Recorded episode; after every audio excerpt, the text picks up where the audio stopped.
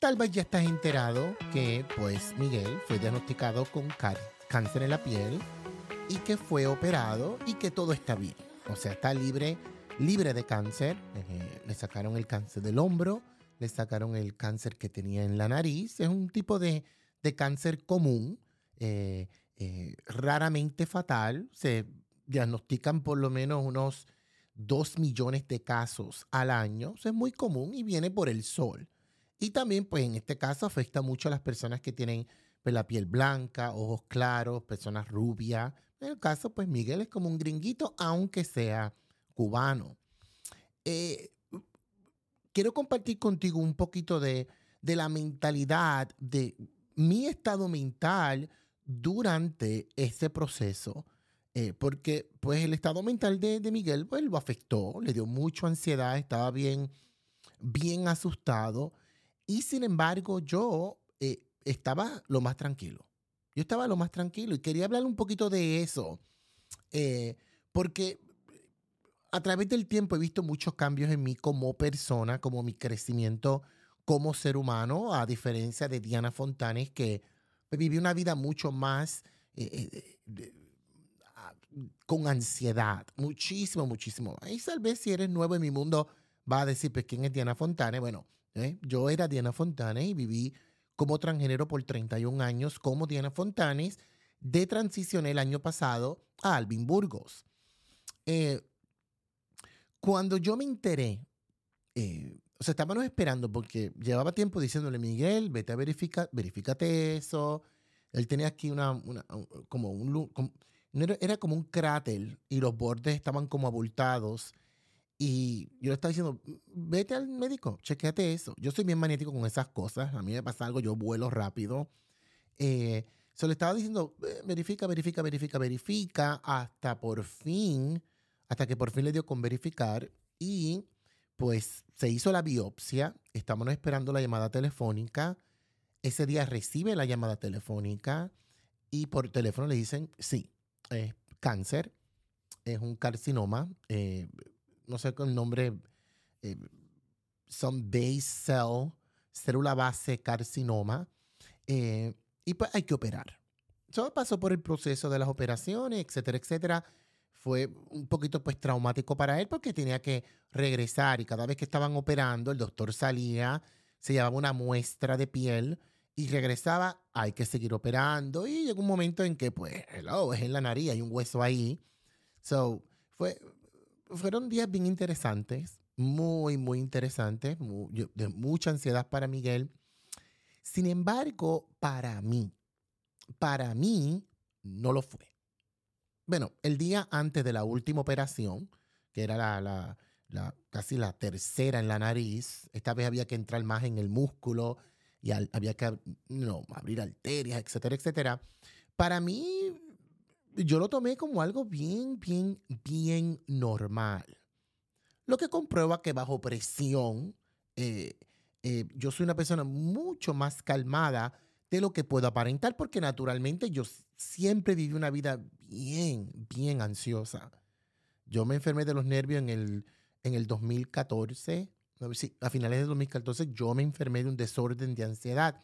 yo sé cómo es ese mundo y, lo debilitante que es espiritual, física y mentalmente. Y cómo afecta absolutamente todo en tu vida cuando tenemos ansiedad. So, a diferencia de, este desorden que yo tenía, pues bajo presión así como esta, cuando son noticias, eh, eh, algo ha cambiado en mí que yo no había notado y que ahora sí de adulto, ya grandecito, puedo ver y que me han servido para vivir una vida mucho más tranquila. Lo que yo digo, una vida rica, sana y feliz. Eh, cuando Miguel entra al cuarto y me dice, eh, sí, di positivo, tengo cáncer. Tan pronto él me dijo eso, pues yo me levanté, lo abracé y tú sabes, eh, para que supiera que yo estaba ahí para él pero yo ni me asusté. Yo rápido me metí, le dije cuál es el nombre del cáncer. Y me metí en el Google y me puse a leer de fuentes verídicas, no de las noticias que asustan a uno, no post en Facebook, no video de, de, de Juana Caneca hablando de estupideces. Yo fui a fuentes, eh, eh, especialmente a las fuentes que tienen que ver con ciencia, o sea, science-based eh, research, investigación basado en la ciencia. Y rápido me enteré que era una condición común, es un cáncer común.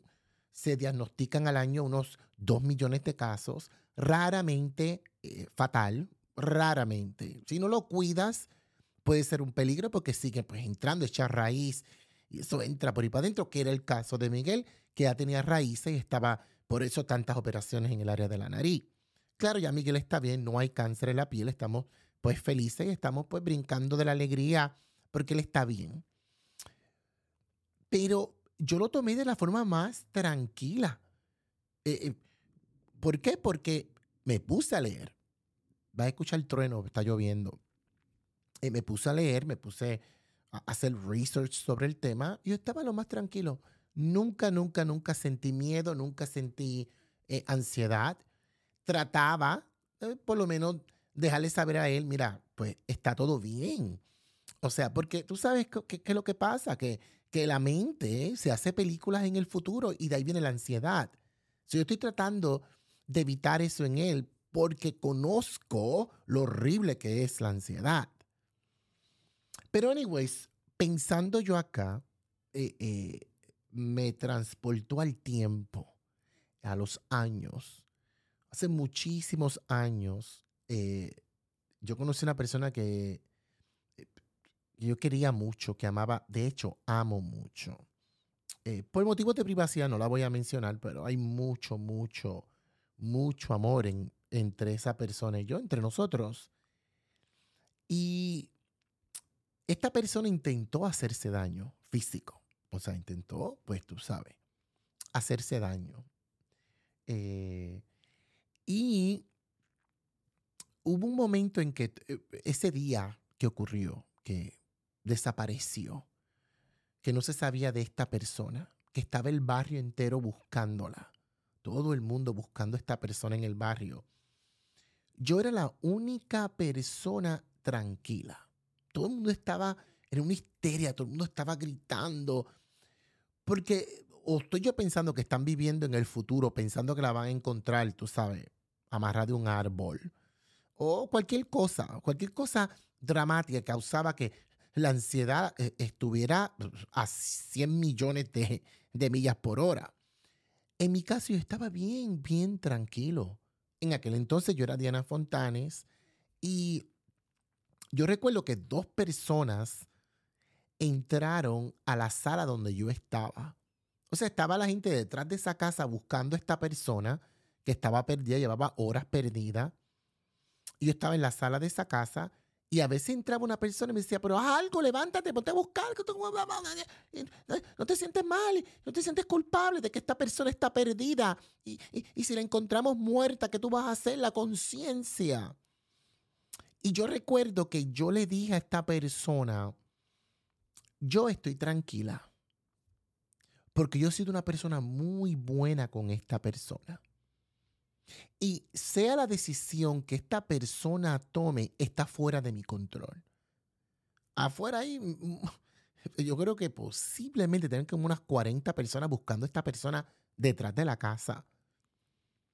Y yo estaba bien tranquila, bien tranquila, una paz que yo sentía.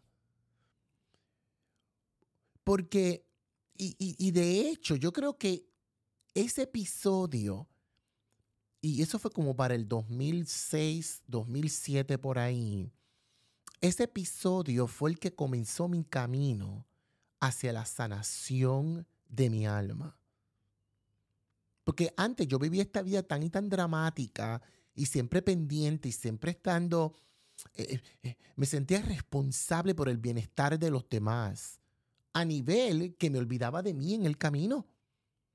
Estaba tan y tan y tan preocupada porque los demás estuvieran bien que me olvidaba de mí en el camino y sufría mucho por eso. Entonces hacía favores, ayudaba tanto y cuando las personas no hacían lo mismo por mí, pues yo me sentía mal. O sea, era, como un doble mal.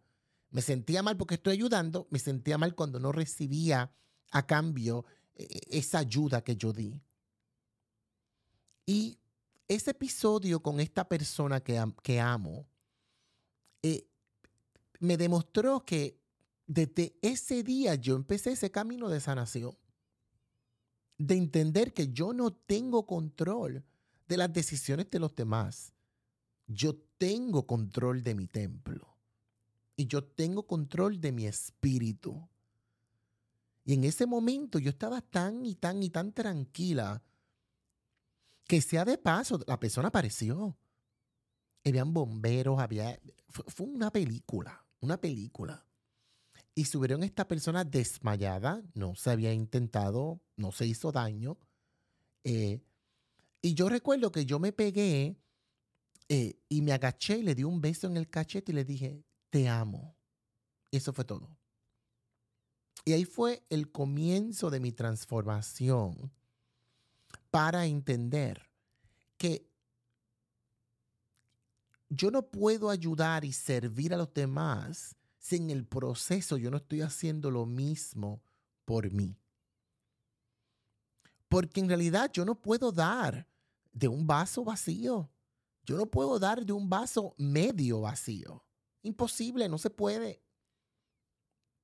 La única forma para yo estar al servicio de los demás, de poder ayudar sin esperar nada a cambio, de poder inspirar, motivar, eh, apoyar, ser el cheerleader de alguien, en el chihichi, ay, tú puedes y todo, es siendo para otros, haciendo lo mismo para mí.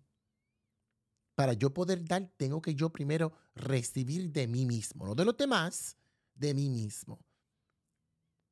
Y esto ha sido un, un camino bien interesante porque una vez que yo de transicioné, ahora veo las cosas muchísimo más claras, muchísimo más claras.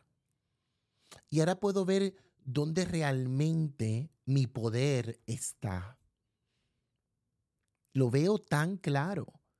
Y ahora a mi alrededor lo veo diferente, porque yo me veo diferente. Ahora yo puedo mirar a un ser humano y sentir real empatía porque he aprendido a sentir real empatía por mi camino, por mi niñez, por mi adolescencia, por mis principios de los 18, cuando me hice adulto.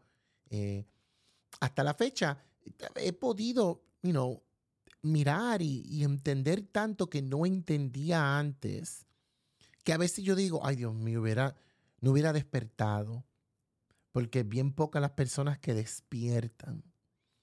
Y no significa que si no estás despierto es malo, porque son caminos, son etapas de la vida. Y aún así dentro de, de, esta, de este despertar, entre comillas, también está la hermosa imperfección. Y todo este, este ser mío, todo este ser mío lo he aprendido a ver de todos los ángulos, de, lo más, lo bueno, lo bonito, lo feo, todos los ángulos. And I love it too much. Me encanta.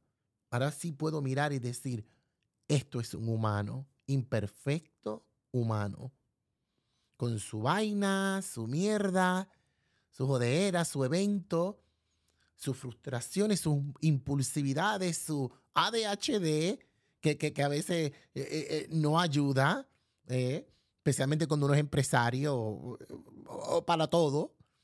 Pero también veo las cualidades hermosas que yo poseo eh, la capacidad para poder amar, eh, este espíritu leal hacia los demás y la capacidad de auto, autoprotegerme y de soltar cuando algo me hace daño. Y que ahora mucho más ágil para detectar que tan pronto alguien se acerca a mi vida, yo simplemente digo, nope.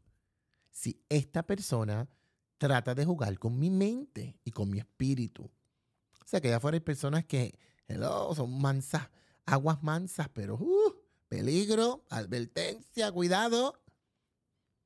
este camino de, de, eh, eh, de esa experiencia con este ser que yo amo y ahora con esta experiencia de, de, de Miguel, con su cáncer y con lo calmado que yo lo tomé, eh, demuestra una vez más que voy por buen camino hacia eso que yo tanto deseo para las demás personas, que vivan una vida rica, sana y feliz.